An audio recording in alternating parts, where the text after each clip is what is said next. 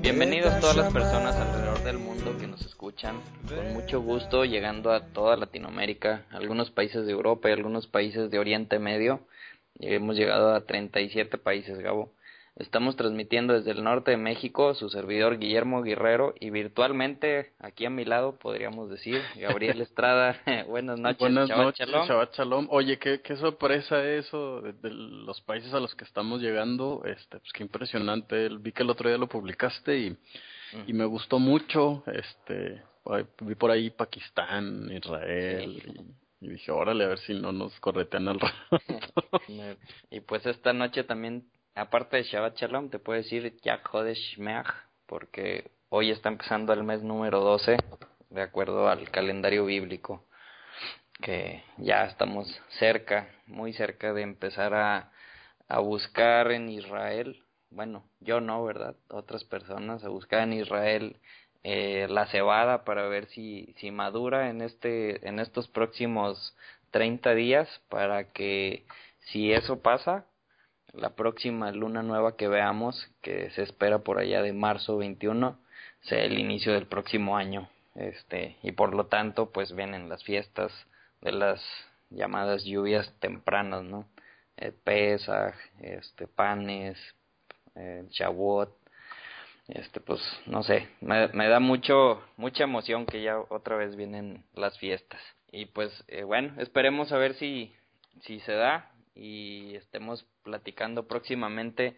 Si todas las cuentas salen como lo estamos esperando, diríamos que Panes sin Levadura lo estaríamos esperando la noche del sábado 4 de abril y Shavuot caería el domingo 24 de mayo y sería un caso un poco extraño porque este Shavuot concordaría el Shavuot bíblico con el Shavuot rabínico con el Pentecostés cristiano. Yo creo que es algo un poco extraño. Claro, fíjate que si alguien me comentó por ahí que este año pues prácticamente estas fiestas coinciden y pues qué interesante, ¿no? Porque pues sabemos que, que de alguna manera la Casa Israel, para los que están estudiando, este pues tarde que temprano van a guardar esto, ¿no? Así es. Pues qué mejor empezar este próximo año. Exactamente. Y pues hoy nos toca estudiar la porción de la Torah llamada Terumá. Es nuestro programa número 19, ya llevamos 19, pues, más de tres meses, no, se me han hecho muy rápidos. Y esta porción consiste de los capítulos, eh, estamos en Éxodo, el libro de Éxodo 25, 01 hasta el capítulo 27, versículo 19. pues les recuerdo que este y todos los programas, si es la primera vez que, que nos encontraste y nos estás escuchando, todos los programas anteriores, los 18 más este, están disponibles en la página buscandoloescondido.com para ser escuchados o ser bajados a la computadora en formato MP3 en el menú audio programas y submenú maravillas escondidas de la Torah o también en la página de YouTube donde puedes poner, buscar buscándolo escondido o buscar maravillas escondidas en la Torah y ahí nos puedes encontrar también. Y pues antes de comenzar quiero mandar un saludo a María Inés Soriano y a Virna Fonseca. Gracias por compartir el programa. Este, y también le mando un saludo a un grupo de Facebook que se llama Col Torah. Eh, ellos están en Chile. Este también pues ahí han estado dándoles varios likes a los programas y compartiéndolos. Y pues también, por último, un saludo otra vez a Leti Hernández. Gracias por las bonitas palabras que nos dejaste en los comentarios del programa pasado. ¿Tú, tienes algún saludo, Gabriel? Pues este, pues también a mi mamá otra vez, igual que la semana pasada, ¿no? Mamá Cuervo, un abrazo y un beso. eh, la porción de esta semana, de esta para allá, este, pues vamos a, a ver muchas, digamos, cuestiones técnicas, ¿no? Ya, este, nos quedamos en que Moisés fue llamado a pues al monte Sinaí por Dios y le dijo vente este le va a entregar pues las tablas y y pues varios instrucciones este yo creo que algunos dibujos o algo algo algo más le entregó. Y pues vamos a ver el día de hoy el inicio de estas instrucciones de cómo quiere que construya lo que conocemos como el tabernáculo, ¿no? Donde iba, donde va a habitar la presencia de Dios. Así es, fíjate que, que sí, creo que es muy importante eso que dices, estar conscientes de que aunque es la tercera semana en la que hablamos sobre este gran evento que, que está sucediendo en Sinaí, eh, pues en, realidad ha sucedido eh, pues de, de, en, seguido, ¿no? Eh, en realidad, eh, como pudimos ver en la semana pasada, eh, Dios no nada más entregó los diez mandamientos, sino además ciertas reglas básicas de civismo, digamos, ¿no? Entonces, inmediatamente, vamos, no pasa más tiempo y entonces ahora sí Moisés sube a, a la montaña y entonces pues aparece esta para allá, ¿no? Entonces eh, no es como, ah, bueno, regresa mañana y ya, ¿no? Sino que hay un interés de parte de Dios de aprovechar esta cercanía que está teniendo con Israel para enseñarle, para dirigirlo, para explicarle, y, pues sí, efectivamente, ¿no? Esta allá lo vamos a ver llena de detalles, y normalmente fíjate que es una allá Memo, que, que a mí me daba un poco de flojera estudiar, eh, o, o, bueno, vamos, cuando, no, no tanto la parasha, ¿no? Sino cuando leías la Biblia como que a ver, esto me lo salto porque pues son cosas técnicas y, y como que... Sí, medidas. Sí, medidas. Y pues, mira, por ejemplo, yo soy muy malo para las medidas, ¿no? Sin embargo, eh, cuando hacemos un análisis más allá de la cuestión técnica, que por supuesto nos dice mucho, sino también de, de, de la cuestión espiritual, o qué es lo que representa para el pueblo, o cuál es la referencia que ellos tenían sobre esto, nos damos cuenta que en realidad Dios también está hablándole al corazón del pueblo ¿no? Entonces yo creo que, que si nos damos la oportunidad de poner atención, podemos aprender un montón de cosas. Y, y recordar también, Moisés sube al monte Sinaí para que le entregue estas instrucciones y para que le entregue las tablas, pero todo el pueblo se quedó abajo. Este, y todo el pueblo que conoce de, de Dios, pues conoce que tiene una mano muy fuerte y poderosa, ¿no? Que pudo vencer sin sin problemas al, al país, a la potencia mundial en esos tiempos, a Egipto. Y después de eso que conocen de Dios, pues que tiene una voz muy, muy fuerte y que hace que caigan rayos y truenos y, o sea, algo muy grande. Este, y aquí vamos a ver que, pues yo, no sé, me quiero poner en, en la mente de las personas que se quedaron abajo pensando, wow, este Dios pues es inmenso, no, no, no creo que, y, y aún ahorita, ¿no? No, no lo puedo, no me imagino qué tan grande es. Y cuando aquí le está diciendo Moisés, mira, me vas a preparar un tabernáculo así, así, así, con estas medidas, de esta forma, con estos materiales, para que yo pueda habitar entre ustedes, pues qué, qué cosa tan maravillosa, o tan, no, no sé, no, no me cae en la mente, no, no me imagino si ahorita existiera este tabernáculo, ¿qué se sentiría estar cerca de él? Nada más el... Claro, y, y, y fíjate que sí, y, y, si lo ponemos en perspectiva, hay que recordar que, que en este día en el que están sucediendo estas cosas, Dios ha hablado al corazón del pueblo, ¿no? Le dice, si tú guardas estas cosas, tú serás mi especial tesoro sobre la tierra, ¿no? Entonces, ese Dios terrible que vemos que hace cosas inmensas, le está diciendo a un pueblo, cásate conmigo, ¿no? Y, y si recordamos la parasha anterior, hay un momento en el que después de leerlo, leer estos diez mandamientos, estas reglas, el pueblo dice, sí acepto, ¿no? Entonces, eso a mí también se me hace impresionante. Este, a, a, lo largo de los otros profetas, Dios les va a recordar mucho este pasaje y les va a decir, acuérdate cómo eras una virgen que andaba tras de mí y te desposé y te casaste conmigo y muchas cosas, ¿no? Entonces, eh, hay, hay, hay muchos lados por donde ver esta historia, ¿no? Entonces, eh, sí, sí es prácticamente Fíjate, no sé, es una historia de amor porque, digo, tú que ya tienes experiencia en eso y luego nos asesoras, este, o sea, ¿qué, ¿qué, qué, emoción sentiste tú cuando le diste a tu esposa el anillo, ¿no? ¿Qué emoción sintió ella, ¿no? Entonces, son es los mismos sentimientos que estamos viendo aquí, ¿no? Claro. Entonces dice, el pueblo ya aceptó, ok, pues vamos a preparar el contrato y ahora sí, pues vamos a firmar este, este matrimonio, ¿no? Que, que, se, que, que ha preparado el, el, el creador del universo pues con mucho amor, ¿no? Preparó el monte, preparó los truenos, los rayos, este, no sé, es, es algo que si lo, lo ponemos en perspectiva nos conmueve, nos, nos llama, nos, nos, no sé, no, no tengo palabras. ahora andamos sin palabras, sí, ¿verdad? y pues bueno, antes de comenzar a ver toda esta serie de instrucciones, medidas y, y todo, pues quiero comentar, ¿no? Antes de comenzar el programa me mandaste una serie de fotos, alrededor de 15 fotos de Sí, pues digo, mejor platícanoslo tú, Gabriel. Tú estuviste ah, bueno. ahí. sí, eh, fíjense que, bueno, como la mayoría de la gente ha escuchado cada vez que comenzamos el programa, transmitimos desde el norte de México y eh, vino una exposición muy interesante, Memo, eh, que se llama Tutankamón, la tumba, el oro y la maldición. Eh, lo interesante de esta exposición, eh, que vino acá a un museo de, del norte del país, es que eh, son réplicas de una exposición permanente que hay en el Museo del Cairo. ¿no? Resulta que en el Museo del Cairo eh, mantienen todo lo que se encontró eh, sobre la expedición de Tutankamón, que fíjate que hay un dato muy chistoso y este, e interesante ahí.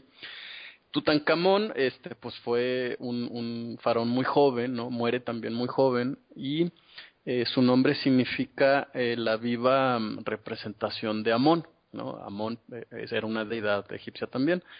En egipcio esto se dice Tut Ang Amón, o sea que si lo pronunciamos de corrido diría, diría Tutankamón, ¿no? Por supuesto, este, pues sí se oye muy chistoso, pero, pero así es más fácil que lo recordemos, ¿no? Yo, yo a veces tengo que hacer esos enlaces para acordarme de los nombres, soy muy malo para los nombres, entonces, pues resulta que eh, la tumba de Tutankamón se descubre prácticamente en mil 1960, 70 más o menos. Entonces, eh, pues prácticamente está completa, ¿no? Eh, hace no mucho. Sí, exacto, hace no mucho, ¿no? Eh, entonces no alcanzó a ser destruida por ninguna guerra. Y eh, los historiadores identifican que Tutankamón vivió alrededor del año 1332 y 1323 antes de Cristo, ¿no? Bueno, pues resulta que precisamente la historia que estamos viendo en estas tres parashot, bueno, prácticamente en todo el libro del Éxodo, específicamente la salida del pueblo de, de, Israel que sale de Egipto, eh, pues se desarrolla en el año 1500, serían unos 150, 200 años antes más o menos. Esto implicaría entonces que estaríamos viendo o presenciando cosas que el mismo Moisés vio. La pregunta que a mí me gustaría hacerle a la gente es, ¿hasta qué punto creen ¿sí? Que, que, que esta perspectiva que tenía Moisés de, las, de eh, los ritos egipcios, eh, Dios los toma como base para que para él sea mucho más fácil entender lo que quiere que construya, ¿no? Entonces, vamos a estar mostrando algunas fotografías y las vamos a estar comentando, este, pues para que veamos toda la similitud que hay entre lo que Dios le pide a Moisés que haga y lo que Moisés ya había visto, ¿no? Entonces tendría mucho sentido que Dios haya permitido que Moisés se codeara con las altas esferas egipcias, prácticamente se consideraba hijo del faraón, pues para que para que él tuviera mucho más experiencia al momento de construir este este mishkan, este tabernáculo. Y eh, otra cosa interesante también es que eh, esto haría que pues hubiera una razón, ¿no? De por qué Dios lo, lo mandó para allá. Y en el Talmud, fíjate que nos explica también que, que cuando Dios da las reglas, precisamente estas ordenanzas de cómo hacer el tabernáculo, eh, cada persona hizo una parte diferente, ¿no? Alguien hizo la menorá, otra persona hizo las tablas, otro cortó las telas, y que en realidad nadie de ellos sabía cómo armar el tabernáculo ya como un conjunto. Entonces, que, que de repente llega Moisés y entonces se le empieza a facilitar. ¿Cómo es esto posible, no? Que se le haya facilitado, pues muy sencillo, es algo que él ya había visto, algo que tenía una idea.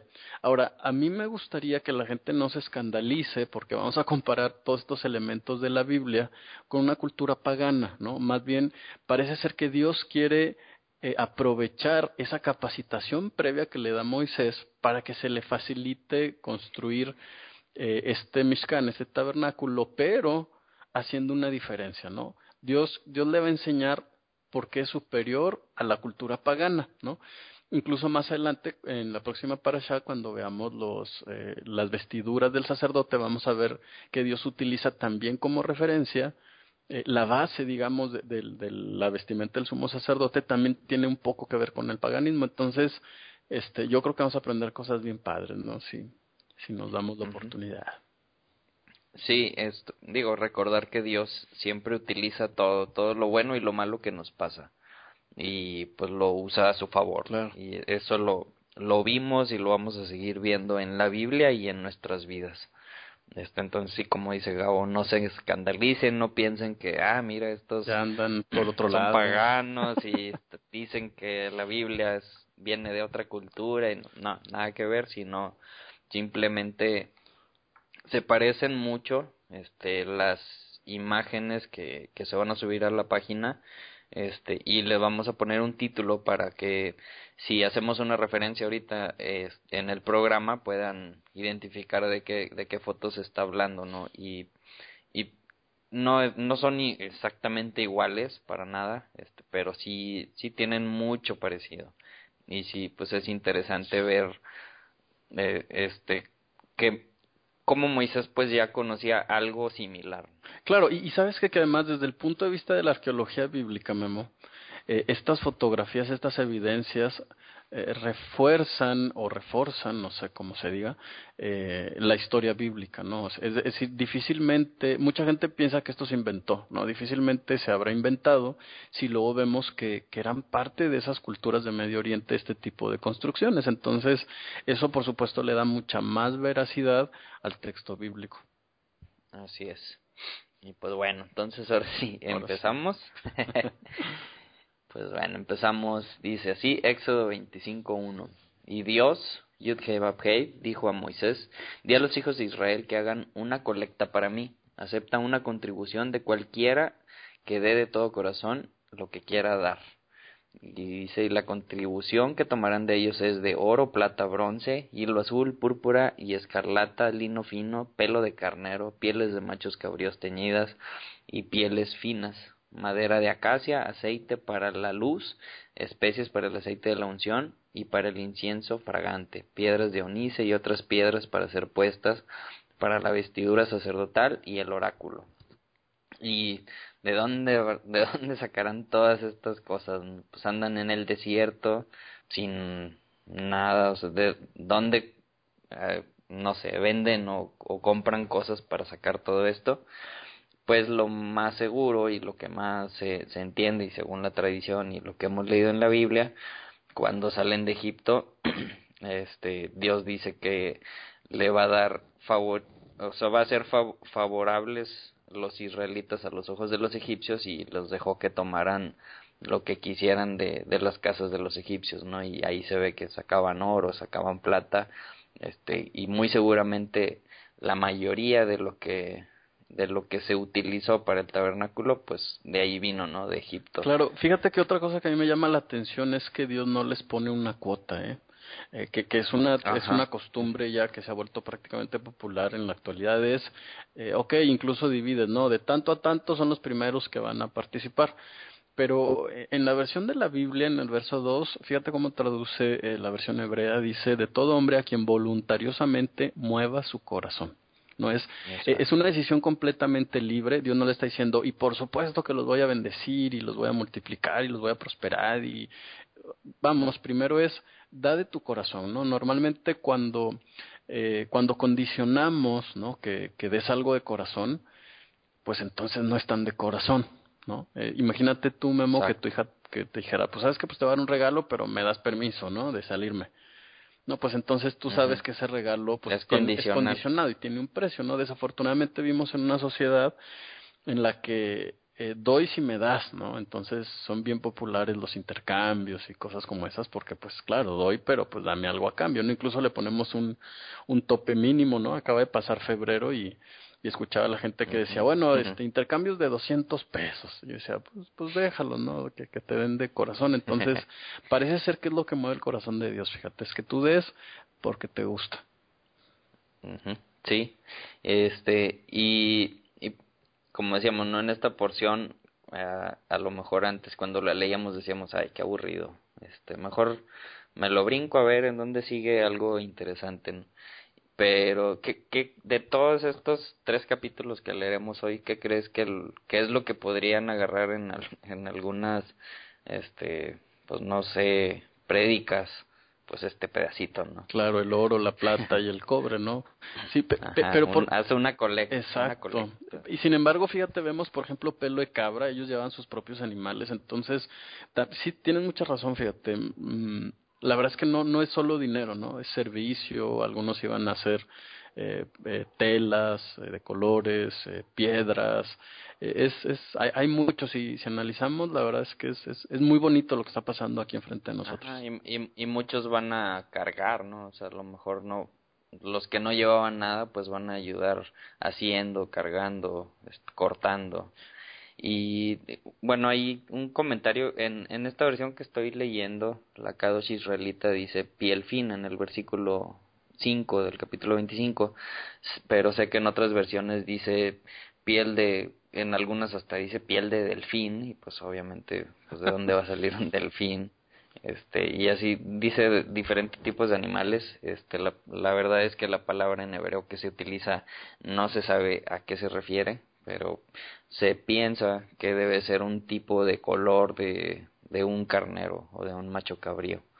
Y pues bueno, entonces versículo 8 dice, tienes que hacerme un lugar santo, o kadosh, ¿no? Como en hebreo, para que yo pueda habitar entre ellos. Y aquí es bien interesante, ¿no? Porque dice, no le dice, me tienes que hacer un lugar santo para que habite en él, sino para que habite entre ellos. Claro. Para que siempre esté en, en medio de todo el pueblo. Fíjate, ahí eh, una pregunta interesantísima, por supuesto, sería, eh, normalmente cuando se le construye un altar a un, bueno, o, un, pues sí, un santuario a, un dios, pues es para que el dios viva en el santuario. Sin embargo, en contra de toda lógica, Dios dice, pues hazme el tabernáculo, pues, discúlpame, pues hazme el tabernáculo para que yo habite entre ellos. Y yo me preguntaba, ¿qué significará entre ellos? ¿Será entre uno y otro? ¿En medio de la comunidad o adentro de ellos? Mm. Fíjate que la palabra hebrea, Memo, sí, que se utiliza es tabek y eh, puede incluso en el hebreo moderno significar bisección, o sea, o el centro incluso también. Esto indicaría entonces que las tres respuestas son correctas. no hay respuesta incorrecta. No hay respuesta incorrecta. Y pues vemos, ¿no? En los diagramas, dibujos que, que se tienen, pues que está el tabernáculo en medio y todas las tiendas de las doce tribus están alrededor del tabernáculo. Cuando tenían que pararse, este, que, que no estaban caminando en el desierto, vamos, que se paraba la nube y pues sin armar todos el tabernáculo, se armaba y pues te armabas tu casita ahí donde te tocara y siempre iba a estar en medio el, tabernáculo, ¿no? Y, pues obviamente la presencia de Dios. Yo creo que, pues sí, eh, ahí estaba en medio y estaba pues en con el pueblo, ¿no? En la nube, este, en el fuego, en, pues, en todos lados. Claro, Dios les hablaba, eh, regulaba el, el, comportamiento entre ellos, entonces, pues, obviamente Dios quiere pues también habitar con ellos y dentro de ellos, ¿no? Y, y pues es, es. algo de lo que más adelante nos va a hablar incluso Pablo, ¿no? Y bueno, dice el versículo 9, eh, hablando sobre este lugar santo, dice, lo harás de acuerdo a todo lo que yo te mostré. ¿Qué le mostró? ¿Qué le mostró? ¿En dónde se lo mostró? Ajá, la palabra hebrea para en esta versión no dice este así como haciendo referencia a una cosa que le mostró pero en el hebreo sí dice al tafnit que realmente tafnit significa una figura un plano una forma un dibujo yo creo que en nuestros días sería como que un plano de una casa para que lo hagas de acuerdo al plano que te mostré. Fíjate que... ¿Dónde? Pues obviamente... En, el, en la montaña estaba ya, ¿no? Fíjate que no sé si recuerdas por ahí las palabras de Pablo, y entonces Pablo dice que, que el tabernáculo que se había hecho en, en, a un costado del Sinaí era en realidad la imagen de uno que Dios tenía en el cielo, ¿no? Entonces, si conectamos eh, estos pasajes con, con la inauguración del primer templo de Salomón, eh, vemos cómo parece ser que, que Dios pretende que sea un punto de encuentro entre el cielo y la tierra. No es como tener un teléfono, ¿no? Eh, eh, llamo desde este tabernáculo y Dios contesta desde el tabernáculo de arriba, ¿no? No porque Dios no esté en todas partes, ¿no? Sino, sino como un punto de contacto de referencia al pueblo, ¿no? De, desafortunadamente, como seres humanos, este, pues, pues a veces necesitamos esa referencia, no sentir algo o ver algo físico, desafortunadamente así somos. Entonces, eh, a mí me llama mucho la atención que esto que diga como el que te mostré, ¿no? Algunas versiones incluso traducen así, y esto corrobora, corrobora la versión de Pablo que dice que en realidad el, eh, todo esto que vemos en la Torah, eh, en, en, Éxodo, pues, es la sombra de algo que ha de venir. No dice es la sombra de algo que ya pasó, ¿no? Sino que dice el tabernáculo real, el, el, el día de veras, un día va a bajar a la tierra, ¿no? Sí, y, y, esa misma palabra, tabnit, que se vendría siendo como un plano, o a lo mejor una foto, o a lo mejor vio el tabernáculo que estaba en los cielos, eh, es la misma palabra que se utiliza eh, precisamente en lo que decías ahorita, en Primera de Crónicas 28, eh, el versículo 11 dice, entonces David dijo a Salomón su hijo, los diseños para el vestíbulo del templo, y ahí también se utiliza la palabra tabnit, o sea, los diseños del tabnit del templo, sus edificios, sus áreas de provisiones, este, dice, yo te las estoy dando en el versículo 19, dice, todo esto está escrito como Dios, como Yud, Hei, Bab, Hei, con su mano sobre mí me ha dado para, para que hagas todo esto eh, con estos planes detallados, con este tabnit detallado. O sea, seguramente algo le, algo se quedó Moisés que le llegó a David. Claro. para que pudiera hacer luego Salomón el templo. Imagínate ver, ver esos planos. Claro, decir, estos son, mira aquí tengo los planos de Moisés, wow. Órale. Y luego, bueno, Lea le dijo, ¿no? Así como que el, la, la foto por arriba, ¿no? Vas a hacer un tabernáculo donde yo voy a estar. Y empieza, normalmente cuando nosotros hacemos algo, pues empezamos de afuera hacia adentro, ¿no? Claro. Es, es lo normal. Primero cuando vas a hacer un, una casa normalmente pues haces el cascarón y luego ya empiezas a hacer las divisiones y terminas con los detalles. Se me hace bien interesante que aquí es al revés. Primero empieza de adentro hacia afuera. Y no sé si eso tenga, no sé, no sé si tenga algo, algo que ver, algo que nos esté diciendo, algo que, por ejemplo, podría ser, pues para que tú estés bien por fuera, pues tienes que empezar a limpiarte por dentro, no o arreglarte por dentro. No lo sé, nada más, pues me, es algo que me llama la atención. Y empieza con el arca, el arca del pacto. Dice, versículo 10, tienes que hacer un arca de madera de acacia, tres y tres, cuatro pies de largo, dos y cuatro pies de ancho, dos y cuatro pies de alto. En otras versiones a lo mejor se estas medidas están más este sencillas pero algo que, que escuché y que me hizo me llamó la atención es que todas las demás medidas que vamos a ver son números eh, digamos enteros. Y aquí este es el único el arca es la única que las medidas son fracciones. Claro. No no sé qué, qué quiera decir o qué qué diferencia tenga. Este, sé que en el Talmud hay una referencia a esto. Mira, si quieres te, te leo, bueno, les leo lo que un resumen que hay sobre precisamente ese verso. Y dice eh, dice las medidas de la eh, perdóname las medidas de la superficie del, del arca contienen codos y fracciones de codos queriendo indicar también alegóricamente que el estudio y conocimiento de la Torah no se puede nunca llegar a lograrlo en soledad. Siempre estaremos solamente en una fracción del conocimiento, a lo sumo en una mitad. De ahí la necesidad de vivir la Torah en grupos de personas que se complementan. Esto nos da una necesidad de dimensión de modestia y de no perfección. Todos nosotros, todos nosotros tendremos deficiencias en el campo de lo intelectual y de lo moral. Estas deficiencias solo pueden ser corregidas cuando nuestro prójimo está claramente incluido en nuestra moral y acciones. Era precisamente, ¿no? Había escuchado eso, pero no lo tenía, no sabía exactamente en dónde estaba y, y complementaste. sí. Sí, sí, me llamó mucho la atención eso. Este, digo, yo, yo no me hubiera percatado, digo, yo soy muy malo para las medidas y es ese tipo de cosas que yo me brincaba, ¿no? Eh, pero de repente, te digo, le pones un poco atención y pues brinca, ¿no? La enseñanza ahí.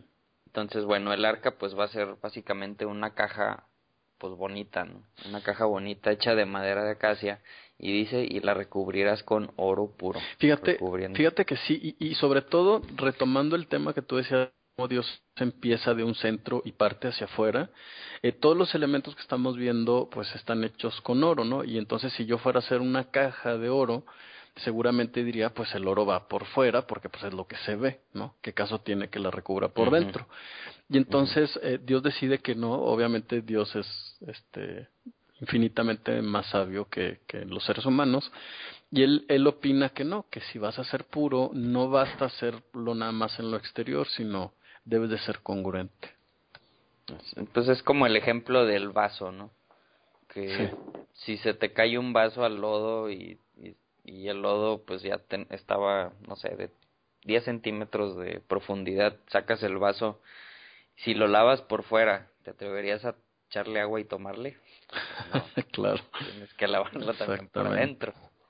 Y pues aquí es lo mismo, o sea, esa, esa caja de madera la va a recubrir por, con oro puro por dentro y por fuera. Y se le dice que le va a poner cuatro argollas a los lados para con unas varas también, que las varas también son de madera de acacia y también recubiertas de oro, puedan pasar las varas por esas argollas y, y así era la forma en que Dios le dice, así vas a cargar esta arca, ¿no? Esta caja no la toques. Y ya después vamos a ver este, referencias allá con, con qué pasó cuando el rey David no siguió estas instrucciones de vas a agarrar esos, esas varas recubiertas de oro y, así vas a, a cargar el, el arca, que a lo mejor una, una imagen vale más que mil palabras. Claro. Y, y pues ahí vamos a tener una foto, ¿no? Que precisamente así se llama. El... Ese me parece ser El, propiciatorio. De hecho, hay dos fotos, propiciatorio 1, propiciatorio 2, y si las observamos, pues nos damos una idea de más o menos qué es lo que se imaginaba o qué es lo que veía eh, Moisés cuando, cuando escuchó esto, ¿no? Eh, fíjate que eh, existe algo parecido, una caja también, eh, ustedes la pueden, seguramente ya la están viendo mientras nos escuchan. Eh, esta caja eh, también eh, era transportada con dos varas laterales y eh, en la parte de arriba tiene una estatua del dios Anubis, sí, que el dios Anubis siempre se representa con la apariencia de un chacal. Y el propósito, fíjate nada más, de Anubis o de que Anubis estuviera encima era para proteger lo que había dentro. ¿Qué había dentro de esta caja? Dentro de esta caja había unos vasos funerarios o cánopos. ¿No? Acuérdense que más adelante Dios le va a pedir también a Moisés que adentro tome una vasija y, meta pues maná y algunas otras cosas, ¿no? Entonces volvemos a ver la referencia. En esa foto también van a ver la cabeza este, de, de un toro porque finalmente hay que recordar que el toro era la divinidad más importante en Egipto.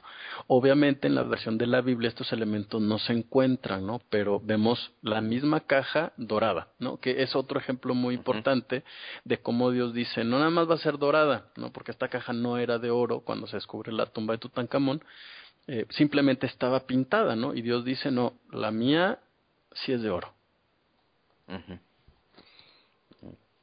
ahí haciendo la primera diferencia. Exacto, la primera diferencia, por supuesto. Entonces, bueno, pues en esa foto se ven también las varas, aunque esa, esa de Tutankamón no tenía argollas para poner y quitar las varas. Este, la, hay, voy a poner otras fotos, este, donde se ve cómo se piensa que eran esta este arca, ¿no? Porque realmente no tenemos una foto este, de, del arca real. Nadie sabe dónde está ni, quién sabe si algún día sepamos.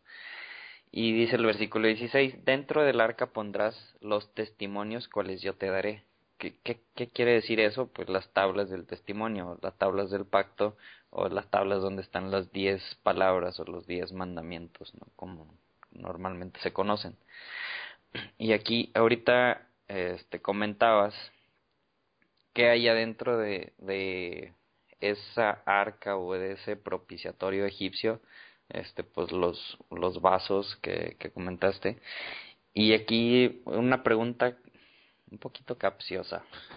¿Qué hay adentro del arca del testimonio o el arca del pacto? Eh, bueno, si mi memoria no me falla, hay tres cosas, ¿no? Diferentes. Bueno, hasta este momento no sé qué hay. Este, pues digo, maná, eh, las tablas y la vara de Aarón, ¿no? Bueno, fíjate que eso es lo que yo creo que la mayoría de las personas que nos escucharon pensaron eh, o se les vino a la mente. ¿Por qué? Bueno, si, le, si leemos como normalmente nos enseñan de, del libro de atrás para adelante, pues vamos a leer el, la primera referencia que vemos está en Hebreos, Hebreos 9. Y te voy a leer del 9, capítulo 9, versículo 2 al 4. Dice, en efecto, se habilitó un tabernáculo de tal modo que en su primer parte llamada el lugar santo estaba el candelabro, o vamos a ver el ratito que se llama menorá, la mesa y los panes consagrados. Dice versículo 3, tras la segunda cortina estaba la parte llamada el lugar santísimo. Y versículo 4 dice, el cual tenía el altar de oro para el incienso, el arca del pacto, toda recubierta de oro. Y luego dice, dentro del arca había una urna de oro que contenía el maná, como comentaste ahorita, la vara de Aarón que había retoñado y las tablas del pacto. Eso es lo que dice Hebreos, la carta a los Hebreos, capítulo 9, versículo 2 al 4. Esa es la idea que tú tienes, ¿no? Sí, exacto. que hay maná, que hay la vara de Aarón que reverdeció y que están las tablas del pacto. Pues mira, si nos vamos a las fuentes y nos vamos a ver qué dice la Torah y qué dice el Tanaj, que si, mm, si no me corriges, fue escrito primero la Torah y el Tanaj que la carta a los hebreos. Fíjate, en números 17.3, vamos a ver 17.3 y 4, habla sobre la vara, que ahí en Hebreos 9.4 dice que estaba adentro. Dice, sobre la vara de Leví, números 17.3, escribe el nombre de Aarón, pues cada jefe de familia patriarcal debe tener su vara. Versículo 4, colócalas frente al arca del pacto, en la tienda donde me reúno, donde me reúno con ustedes. No adentro, frente. Éxodo 16:34, hablando sobre el maná. Dice, así como Yudhei Babhei ordenó a Moisés, Aarón la apartó, que están hablando del maná, si nos vamos un poquito más, más atrás en los versículos, Aarón la apartó delante, delante del testimonio para ser guardado, enfrente, delante del, del arca del testimonio, no adentro. Y tenemos dos testigos más que nos indican que esa, eso que tenemos entendido, que había tres cosas adentro del arca del pacto, no es verdad. Dice Primera de Reyes. ¿Quieres decir algo? Sí, me la mente. Oye, ¿y qué habría sobre el diez, Memo? ¿No? Porque dice, y el Señor, o Hashem, o Yudhei Bafhei, dijo a Moisés, vuelve la vara de Aarón delante del testimonio. Entendería yo como testimonio, eh, no sé si ahí debería de entender yo las tablas, Dice para que se guarde por señal a los hijos rebeldes y hará cesar sus quejas de delante de mí para que no mueran. No sé, a lo mejor ahí hay un tema de traducción, ¿no? sí, más bien del testimonio se está refiriendo al arca del, testimonio, que en algunas eh, traducciones dice arca del testimonio, otras arcas del pacto, arca del pacto. En, en Primera de Reyes 8.9 dice, no había nada en el arca excepto las dos tablas de piedra que Moisés puso ahí en Oreb. Yo creo que hay oh. más, más claro que el agua, no, no, no, no se puede. O sea, ¿qué había dentro del arca? Claro, bueno, bueno, y no se referiría a que en la época de los reyes eso es lo que quedó de lo que originalmente había, porque pues finalmente está hablando de un momento en el que Salomón reúne en Jerusalén a los líderes políticos y, y este, pues aparentemente ya nada más quedan las tablas de piedra, ¿no? Digo, no sé, por supuesto súper interesante la observación. Fíjate que, es, bueno, escuchando a, a expertos en hebreo, es, dicen, realmente dicen que lo que dice Números 17 y lo que dice Éxodo 16 y nos indica que adentro del lugar santísimo estaba el arca y enfrente estaban estos la vara de, de Aarón y, y la vasija con el maná adentro enfrente no no en ningún eh, ah, viendo el hebreo así directito en ningún lado se entiende que esté adentro de, del arca y, también escuchando a, a, una persona que, aparte de hebreo, es, también experto en griego, como que dando un poquito la solución a, a este crucigrama, dice en Hebreos 9:4, donde decía, el cual tenía el altar de oro para el incienso y el arca del pacto, toda recubierta de oro, y luego leímos en la versión que yo tengo, dice, dentro del arca había una urna de oro que contenía el maná, la vara de Aarón que había retoñado y las tablas del pacto. Bueno, en griego ese dentro del arca no existe. Oh. Entonces, ahí está hablando sobre el lugar santísimo y está diciendo, ya dentro del lugar santísimo estaba el maná, estaba la vara y estaban las tablas del pacto. Pues sí, y tiene mucho sentido, Memo, porque finalmente, ¿cómo sería un testimonio o, un recordatorio de que el pueblo se había revelado si estaba escondido, no si estaba guardado en todo caso? No, seguramente tenía más sentido que se viera ahí en el momento en el que el sumo sacerdote entrara, pues para recordar que estaba ahí para una vez al año para, para solicitar o pedir perdón por los pecados del pueblo, ¿no? Exactamente. Claro. Muy interesante. bueno, entonces seguimos. Versículo 17 del capítulo 25 dice, harás una cubierta que en hebreo es caporet, que caporet significa expiación o, o bien perdón de pecados, ¿no? Es lo que significa el, el nombre de la tapa que va a tapar esa caja recubierta de oro, adentro las tablas y tapado con esta caporeto, con esta esta tapa que vamos a ver también que pues se conoce o, o, vemos referencias que es como el trono, ¿no? Donde se va a estar la presencia de Dios. Dice, entonces harás esta tapa de oro puro para el arca, será de tres y tres, cuatro pies de largo y dos y cuatro pies de ancho. Dice, harás otro, otro tema este que ahí sí no tengo respuesta. Dice, harás dos querubines de oro, hazlos labrados a martillo por los dos extremos de la cubierta del arca. Haz un querubín para un extremo y el otro querubín para el otro extremo. Haz los querubín de una pieza con la cubierta del arca a ambos extremos, o sea, todo, todo junto, ¿no?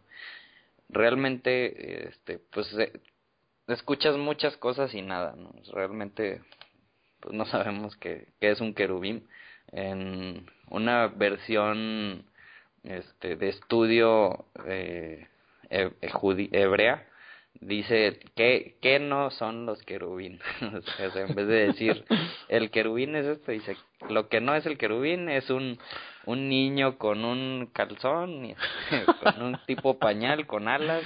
Eso no es. Sí, e, eso más bien tiene que ver con una percepción griega, ¿no? De la palabra querubín. Eh, bueno, algunos de los comentarios que yo encontré decían eh, que, que más bien esto podría ser o un ave o, o un ser que se parecería al, ser humano, ¿no? Pero pues finalmente, pues no importa las opiniones que pongamos aquí, no estamos seguros de qué era. Fíjate que hay otra pregunta también muy interesante, Memo, a ver qué opinas, es si Dios había prohibido crear imágenes, ¿sí? ¿Por qué está permitido crear dos querubines aquí, no? Porque ya, ya sea que se parezcan a, los a, dos aves o a dos personas, ¿no iría esto en contra eh, de, de lo que escribió Dios en las mismas tablas? Pues sí, yo, mm, yo creo que sí, no. Mira, si nos vamos a... ¿En dónde más vimos esta palabra querubín? ¿En, en qué referencia? Pues en Génesis, ¿no? Cuando saca Dios a Adán y Eva del jardín del Edén porque habían comido la fruta prohibida y entonces dice pues ahora sí que ya no los voy a dejar que coman del árbol de la vida. Entonces dice pone un querubín con una espada para que no se puedan ni acercar a ese árbol de la vida. No sabemos qué es el querubín este pero es una figura que se utilizó en Génesis para cuidar el árbol de la vida. Con, con qué se puede comparar el árbol de la vida pues a lo mejor con, con la Torah, ¿no? La Torah pues es lo que da vida, es algo que da vida. ¿Y, y qué estaba dentro del arca del pacto? Pues no la Torah, sino estaban eh, pues el gran las tablas, exactamente, el gran resumen o sí, el gran resumen o como dijiste el, la porción pasada, la introducción a la Torah. Entonces, me hace hasta cierto punto sentido, ¿no? Que es como que un recordatorio o, o una figura de qué, qué, qué les enseñé en Génesis y qué les estoy enseñando ahorita. Claro, sí, sí, sí, es cierto. Fíjate que otra cosa también muy importante que habría que recalcar es el tema de, lo, de la idolatría, por supuesto, va a ser un tema pues muy crítico y muy difícil en la historia de Israel y evidentemente que hay una prohibición muy clara y muy específica, ¿no? Sin embargo, vemos que el pueblo más adelante va a ser un becerro eh, de oro y este y pues hay un problema, ¿no? Incluso hay un castigo eh, pues muy fuerte para el pueblo y entonces eh, los rabinos eh, hacen notar que que entonces es muy evidente que tratándose de creaciones de imágenes, sobre todo imágenes rituales, ¿no? Eh, digo, deberíamos de tener criterio para entender que no nos referimos a un cuadro una fotografía, sino a, una imagen que se utiliza para algún rito religioso de cualquier tipo, ¿no?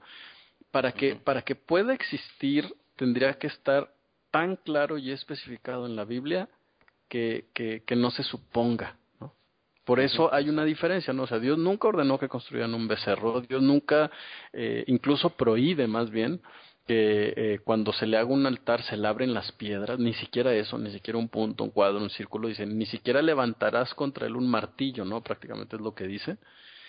Y aquí en esta parte nos dice, este es el único caso en el que está permitido. Entonces vemos cómo es un Dios muy puntual en el que dice, eh, los analistas incluso se dan cuenta que es un Dios muy, muy dado al detalle, ¿no? Que dice, y lo quiero exactamente así. ¿No? Entonces, eh, pues yo, yo creo que esto suma a, a entender que, que la idolatría va a ser algo que Dios va a cuidar muchísimo y tanto lo va a cuidar que solo es que no sabemos qué que no sabemos qué es exacto, ¿no? Y, y, que además pues solamente lo que está expresamente permitido en la Biblia es lo que no va a ser castigado. Exactamente. Y pues bueno, ahí en, en las fotos que, que están en la página, pues hay tres fotos que dicen querubín, querubines, querubines 2, querubines 3, que me explicabas, Gabo, que eso no, no estaban en la caja, por así decirlo, que es que asemejaría el arca del pacto, sino en la tumba. ¿no? Exacto, exacto. E, esa caja que ustedes ven ahí con dos seres alados, uno de cada lado, que pudieran ser los querubines, a lo mejor un querubín era la mezcla de una persona con alas, no exactamente como lo estamos viendo aquí.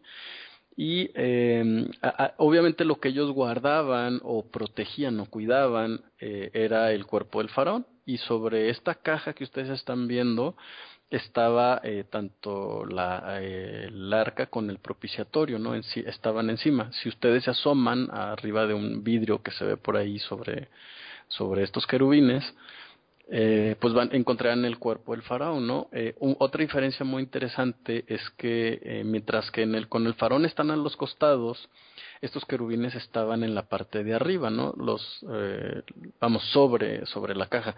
Eh, los rabinos también explican que las alas deberían de estar, tanto las alas como sus rostros deberían apuntar hacia arriba para que la gente entendiera, ¿no? Incluso los rabinos dicen que, que uno tenía cara de hombre y otro tenía cara de mujer, para que la gente entendiera que estamos hechos de una dualidad, ¿no? Estamos hechos de una parte masculina y femenina, dirían los psicólogos ahora, pero que en cualquier caso ambas partes, masculina y femenina, hombres y mujeres, tienen la obligación de voltear hacia el cielo, ¿no? No esperar que ellos van a crear una sabiduría, sino la sabiduría, toda buena dádiva y todo un perfecto proviene de lo alto del Padre de las Luces. Amén. Amén. Y bueno, entonces dice, eh, el versículo 20 dice, los querubines, ¿qué sí sabemos de ellos? Dice, tendrán sus alas extendidas, o sea, tenían alas, por encima, para que sus alas cubran el arca, sus rostros el uno frente del otro y hacia la cubierta del arca. Y luego dice, pondrás la cubierta del arca encima del arca, o sea, la tapa, la tapa que, que vimos que era, tenía que ser una sola pieza la tapa junto con los querubines, ¿no? Dice, la pondrás eh, encima del arca y adentro pues pondrás los testimonios que yo te daré. Otra vez que son los testimonios, pues el la, las tablas, las tablas con los con lo que escribió Dios con su propio dedo, dice en la Torah.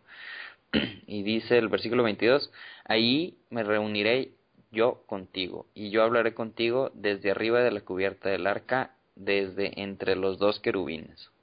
Era, por eso se, se conoce o se hace alusión como que era el, el trono, ¿no? De Dios, donde él, donde estaba la presencia, o pensando en términos humanos, donde se sentaban. Claro. Este, para, para estar junto, en ese caso con Moisés y pues más adelante pues ya con el sumo sacerdote que estuviera en turno y que le tocara entrar una vez al año. Y, y pues esta arca de, del testimonio, arca del pacto, pues se han hecho películas, ¿no? Hay muy famosa la de Indiana Jones del arca del pacto, que dónde está y que se piensa pues que tiene a lo mejor superpoderes y pues como humanos que somos, este, yo creo que si la, si la viera, pues sí me emocionaría, este, pero realmente pues no, no, no lo tendríamos que idolatrar y muy seguramente si la encontráramos, la idolatraríamos. Claro. Y ahí nos enseña Jeremías en el capítulo 3.16, digo, sí, 3, 16 y 17, este, hablando pues de los tiempos venideros, dice, dice Yudhei vendrá a suceder cuando el número de ustedes se haya multiplicado en la tierra, que esperemos que sea pronto, la gente ya no hablará del arca del pacto de Dios, ellos no pensarán en ellos, no la extrañarán y ellos no harán otra. Dice, o sea, ¿qué quiere decir? Que yo creo que nunca ya la vamos a encontrar, ¿no? En esos días ellos llamarán a Jerusalén el trono de Dios. Todas las naciones estarán reunidas allá en el nombre de Dios en Jerusalén. No andarán más de acuerdo a sus testarudamente malvados corazones. Wow. Wow. Esperemos que ese tiempo llegue pronto. Exacto. Y que ya no nos estemos ni preguntando pues, cómo sería y qué habría dentro y qué serán los querubines, ¿no? Eso ya no va a importar. Exacto.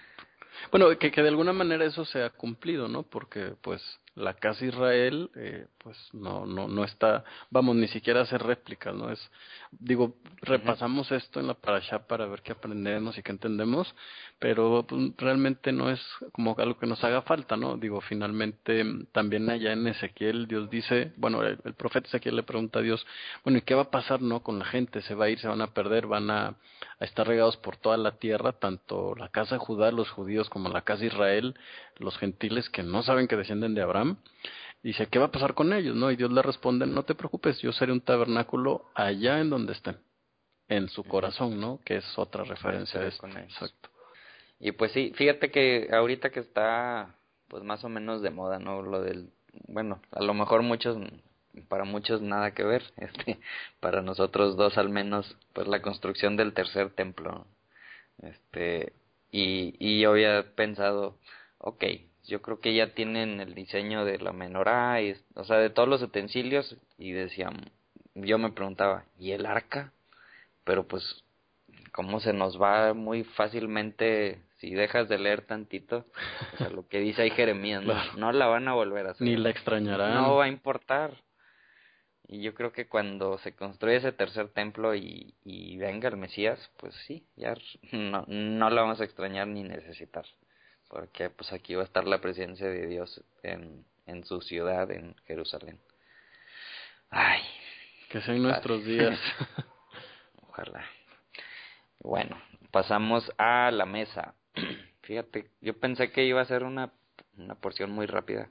y no, es que hay mucho que platicar, te fijas. Así es. La mesa es, dice, harás una mesa de madera de acacia, enfrente también una mesa de madera de acacia de 3 pies de largo, 18 pulgadas de ancho y 18 pulgadas de alto, recubierta igual de poro oro, de, de oro puro, perdón, y con una moldura de oro alrededor de la cubierta de ella. Y esa también va a tener argollas y también se van a hacer las, unas varas de madera de acacia cubiertas de oro. Y ahí va a estar, van a estar platos, sartenes y tazones, jarras de oro, todo, todos los utensilios de oro y dice, sobre la mesa pondrás el pan de la presencia, en mi presencia para siempre.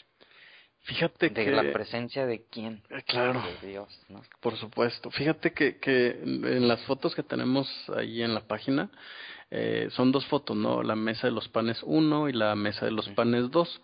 ¿No te preguntas qué hacía una mesa este, en, en, en la tumba del faraón? Pues por si revivía. Fíjate que no había pan. bueno, resulta que sí, es que es que cuando cuando la vi dije, bueno, ¿y esto qué es, no? Eh, fíjate que esta mesa servía en realidad para preparar el cuerpo y sobre todo para sacarle los órganos al, al faraón, al faraón que había fallecido. Eh, qué interesante, ¿no? Porque se desechaba el cerebro, se pensaba en aquel entonces que el cerebro no servía para nada entonces eh, desechaban el cerebro, lo tiraban prácticamente, y luego en unos jarrones que habíamos comentado, como en los que estaban en, el maná, en eh, eh, canopos, guardaban los intestinos porque se suponía que de ahí venían los sentimientos de las personas, ¿no? Bueno, me llama mucho la atención, Memo, y, y no sé si a ti también, cómo una mesa sirve para prolongar la muerte, Mientras que la mesa que Dios propone son panes en los que va a haber panes literales que se pueden comer, que sirven para prolongar la vida. E, e, este, este quiebre que vemos en la interpretación o en el sentido de, ambos eh, objetos que son muy similares, como que nos va empezando a llevar hacia, hacia entender cuál es el propósito de todos estos elementos que vemos aquí. ¿No? Entonces, nada más no pierdan de vista los que nos escuchan que mientras uno sirve para preservar la muerte, el otro va a servir para preservar la vida y va a ser un elemento eh, que se va a volver común en los siguientes elementos de los que nos vas a platicar. Sí, o sea, haz de cuenta que Dios le está diciendo a Moisés, así como ese que viste, pero se usa para otra cosa. Exactamente. para algo mucho más noble, además. Entonces, bueno, en esta mesa pues están los panes de la presencia que después vamos a ver más adelante este con instrucciones de Dios que pues que esos panes solamente los podía este comer el sumo sacerdote. Y, y su familia, si mal no recuerdo. Este y son los panes que pues después por ahí algunas situaciones llega David, el rey David con sus acompañantes y pues para preservar la vida del rey David le tienen que dar de esos panes porque no había de ningún otro. De, de, estos panes es de los que de los que se habla en esa historia de, de David. Y bueno, sigue seguimos con el candelabro o bien la menorá, que la menorá pues es un candelabro de siete brazos Dice, harás una menorá de oro puro, tiene que ser hecha labrada a martillo. Su base, astil, taza, círculos de hoja y pétalos exteriores serán hechos de una pieza con ella. O sea, todo de un, de un solo, mm, de una sola fundición de oro, ¿no? No, no en pedacería. Este menorá, pues, o, o lámpara, pues, ¿para qué serviría dentro del, del lugar santo? Pues, para, para alumbrar luz. sí. Sin embargo, es uno de los, yo creo que si no uno de los, el, el símbolo que más representa, yo creo que al templo, ¿no? Sí, exacto. Fíjate que, que pues sí, eh, a mí me llama mucho la atención cómo, eh, vamos, estamos adentro del lugar santísimo, que es un lugar muy íntimo, es la parte central del tabernáculo, y obviamente era la única fuente de luz era lo que alumbraba, o sea, vamos, si, si tú entrabas y no había un candelabro, eh, pues no veías nada de lo que había adentro, ni siquiera el incienso, ¿no? Entonces, podríamos decir que, que, que el, candelabro representa la luz de la Torah, sí. Pero fíjate qué interesante, Memo, es que en el libro de Apocalipsis, eh, Jesús, cuando está hablándole a Juan, en profecía por supuesto, eh, representa a las diferentes comunidades o a las diferentes iglesias o eclesias o sí, pues comunidades eclesias lo mismo, eh, con un candelabro, lo cual implicaría que la, la Torah o los mandamientos de Dios ya están en la tierra, pero quien los hace notar es la gente, ¿no? Entonces, si tú no accionas, si tú no participas, pues, eh, pues entonces pasa desapercibido, ¿no? Entonces, digo, mucha gente opina que, que el candelabro o la menorá representa a la luz de la Torah. De pronto me, me parece que, que también implica las acciones que la gente debe hacer, pues para que se vea eso que ya está en la tierra, ¿no? Muy interesante. Bueno, ¿algún otro comentario sobre el candelabro? El candelabro, la, menorá. No, no, yo creo. Digo, hay muchas interpretaciones, ¿no? De que por qué siete brazos. los siete días de la, de la semana y que el, el de en medio representa el Shabbat y que es, que es el que sostiene los otros días, etcétera, etcétera. Hay muy, sí, pues hay, hay muchas interpretaciones y, y pues sí, yo creo que es el símbolo que más representa a, al pueblo de Israel. Exacto. Después llegamos al capítulo 26. Ya vamos a un capítulo. el capítulo 26 nos habla sobre el santuario.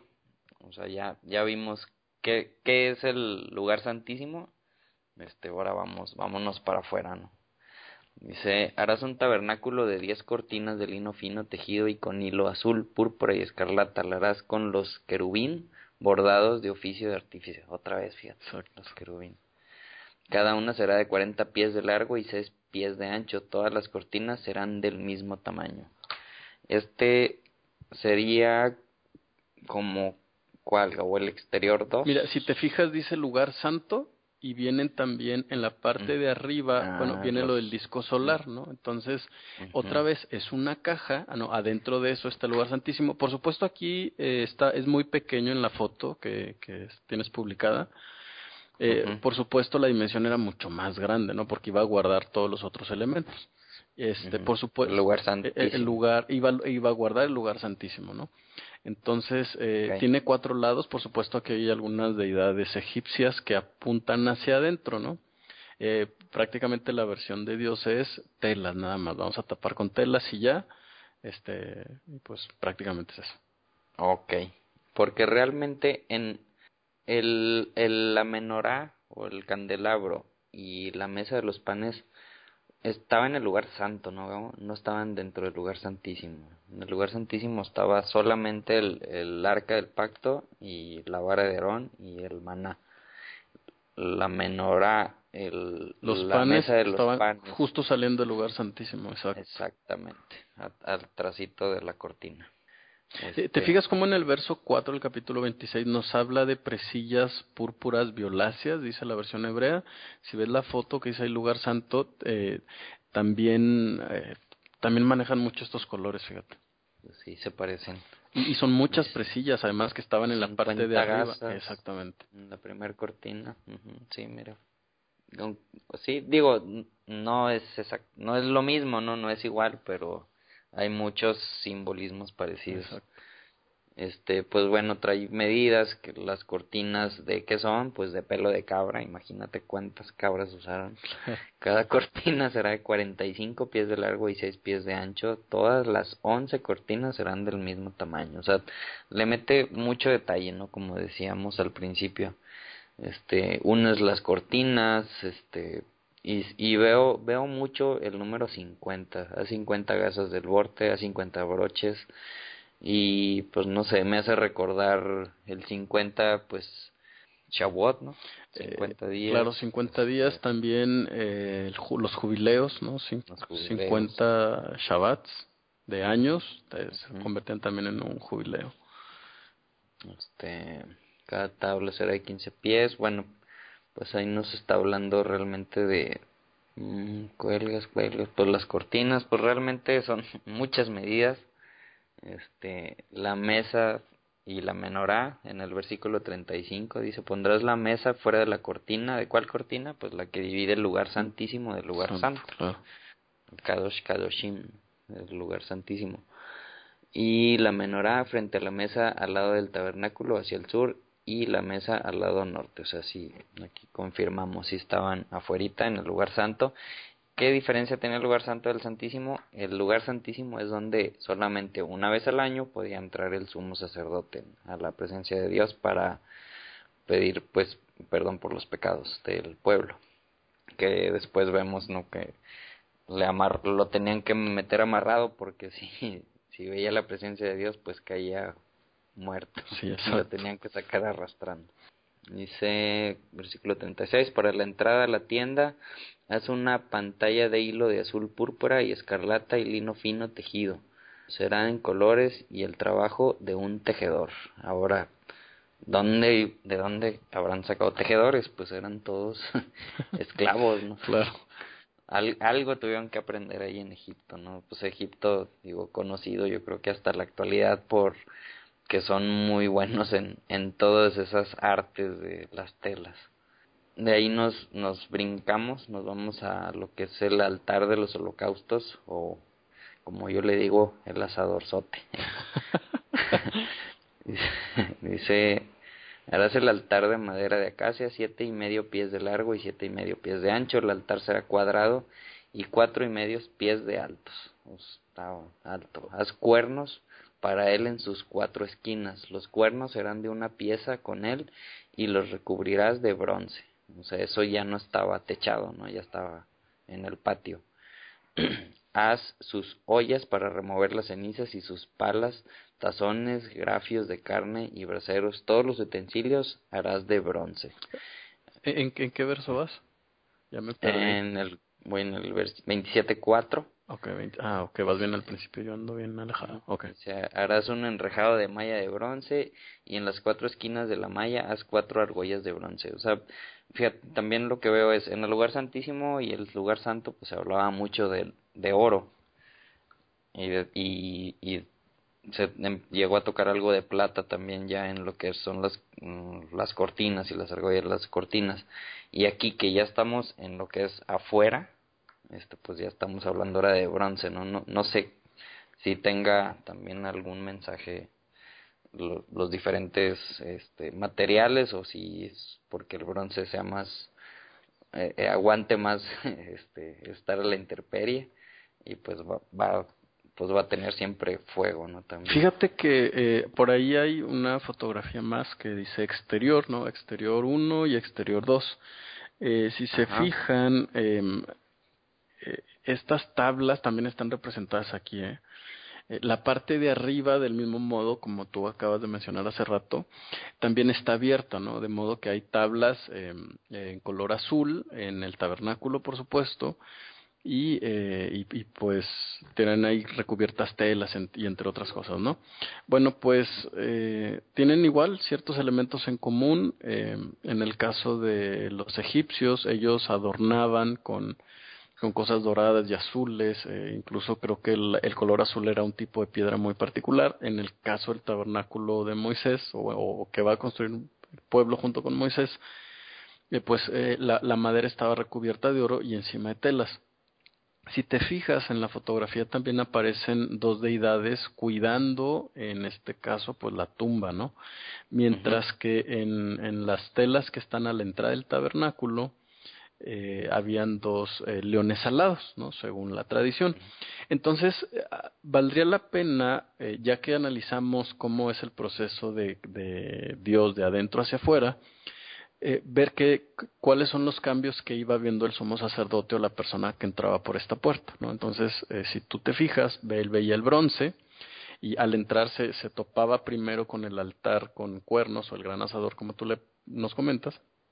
Y entonces él no podía acceder al lugar santo ni al lugar santísimo si primero no sacrificaba la deidad egipcia a la que estaba acostumbrado. ¿Qué significa? Que para tú poder acceder a Dios tienes la obligación de sacrificar tu paganismo y tu idolatría, ¿no? O sea, claro, ¿no? Entonces, eh, me, me, llama mucho la atención lo que es, eh, cómo me imagino el proceso de entrar hasta el lugar santísimo, ¿no? Y entonces tú ves una parte externa en cobre que seguramente era muy bonita, ¿no? Y por supuesto el propósito, si está a la intemperie, pues es que el, el metal no eh, se corroa o algo así. Uh -huh, uh -huh. Y después seguías avanzando hacia el lugar santo y entonces veías plata, Memo. ¿No? Y entonces llegabas hasta el lugar santísimo y entonces ve, veías oro, ¿no? Eh, me parece ser que el mensaje eh, que pudiéramos sacar también de esto es bastante claro y es mientras más te involucras o mientras más deseas entrar a la presencia de Dios, pues más santo debes de ser, no al revés, claro. ¿no? Que, que normalmente eh, cualquier otra persona pondría el oro afuera y a lo mejor el cobre adentro, Dice, sí, pues la, las, apariencias, las apariencias ¿no? y no, o sea, se trata de, eh, si vas a ser religioso, sélo en tu intimidad, ¿no? O sea, nunca jamás lo hagas por aparentar, no sé, es, es algo que he estado dándole muchas vueltas y que pienso. Y que nos enseña Jesús, ¿no? En, en muchas discusiones que vemos ahí en los evangelios. Exacto. Entonces, este, pues no sé, digo, seguramente la gente que nos escucha sacará más conclusiones, nos encantaría que nos platicaran ¿Qué otras referencias entienden o encuentran en todo esto? Sí, sí, y, y bueno, digo, no, no es la primer, la última vez que vamos a hablar sobre esto, sobre el tabernáculo, este, vamos a ver referencias más adelante. Ahorita le está diciendo cómo hacerlo, luego vamos a ver cómo lo hacen, y también pues ahí salen otros detalles, y después, por ejemplo, en Levítico vamos a ver cómo es el proceso de que el sumo sacerdote, este, primero tenía que sacrificar en el asadorzote, en el altar de los holocaustos, como decías, y después de que sacrificaban ahí para perdonar sus pecados, para acercarse a Dios, entonces ahora sí podía entrar al lugar santo y después al lugar santísimo. Este sí, sí es muy interesante y no sé, ¿algún otro comentario? Sí, fíjate que eh, a, lo mejor haciendo un resumen, eh, si se fijan y hacia donde ah, realmente yo quiero ir es, eh, en la cultura egipcia de donde ellos vienen y a lo que están acostumbrados, la religión gira sobre preservar los cuerpos para una futura este, resurrección. bueno, eso, al menos eso era lo que ellos esperaban. Eh, también hay que recordar que todo tenía que ver con preservar, además del cuerpo, cuidar que no fuera alterado el, cuerpo del faraón. Entonces, eh, por supuesto aquí pusimos muy pocas fotos, pero en realidad era un santuario, ¿no? Que era esta caja este, que tenía la parte de arriba abierta, como ahorita lo comentamos. Después estaba otro lugar que se parecería al lugar santo del tabernáculo y adentro de esto que se parecía al lugar santo, eh, vamos a encontrar cofres y sarcófagos, ¿no? Aquí lo raro, Memo, es que eh, era como un sarcófago adentro de otro sarcófago. Habría más o menos unos 20 sarcófagos, ¿no? Y en el mero centro de todos esos sarcófagos eh, estaba el cuerpo de, del faraón muerto, ¿no? Y em, prácticamente entendemos entonces que el propósito de todos estos ritos es preservar el para una futura resurrección, ¿no? Esa era la esperanza del egipcio. Todos estos artefactos que hemos estado viendo rodeaban esa tumba, prácticamente estaban amontonados. Otro artefacto muy interesante era el famoso libro de los muertos, ¿no? Este libro de los muertos, que, que en realidad eh, en, el idioma original era el salir hacia la luz del día, ese, ese es el, el nombre de este libro, eh, les, les, incluso les subimos ahí una foto que se llama el libro de los muertos, eh, servía como un manual de hechizos para sobrevivir en, en, en aquella vida, ¿no? En, en, la vida de los muertos, digamos, o, en el mundo de los muertos en el que vivía el faraón. Eh, algo también parecido vamos a ver que se va a desarrollar en la historia de la Biblia porque eh, también Dios deja un manual. Sin embargo, en este caso, el propósito del manual es preservar la vida. No será casualidad que en el libro de Deuteronomio la frase que más se repite es, guarda estos mandamientos que yo te doy hoy para que te vaya bien y tengas larga vida en la tierra que te daré, ¿no? Entonces, mm. yo creo que el mensaje que también Dios le está dando a Moisés y a todo el pueblo es, ustedes vienen de una sociedad en la que se adora a la muerte, ¿no? Yo los he llamado para que tengan vida y vida en abundancia, dice Jesús. Entonces, eh, ¿cómo, ¿Cómo vamos a lograr esa vida?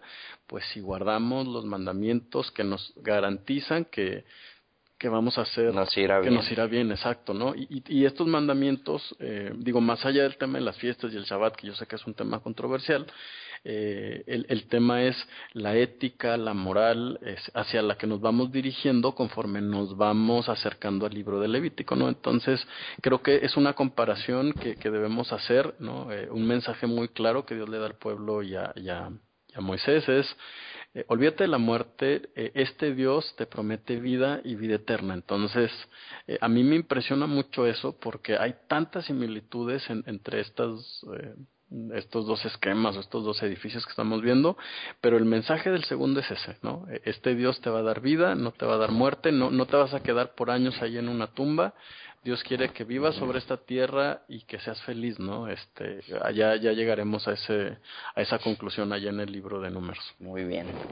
Este, pues ya para cerrar, eh, también voy a poner ahí un video de pues es una página, eh, bueno, un canal de YouTube que también tienen página que se llama Cast, Este, ahí, voy a dejar el video donde hacen igual las, las porciones de la semana, pero así muy cortitas, ¿no? De 3, 4 minutos con dibujos animados, solo que está en inglés. Este, pero si sabes inglés, este, te lo recomiendo mucho porque están bien bien didácticas. Hay una opción, ¿eh? ¿eh? si, si ustedes ven el video y en el momento en que están viendo el video hay como un circulito con eh, como de una refacción, ¿cómo, cómo le dice? Como una tuerca, ¿no? ¿Cómo, se le llama eso? Sí, un, un, engrane. Como un engrane exacto. Entonces, si tú haces clic ahí, eh, te da la opción de, de, seleccionar los subtítulos y los subtítulos están como en cuatro idiomas, incluido el español.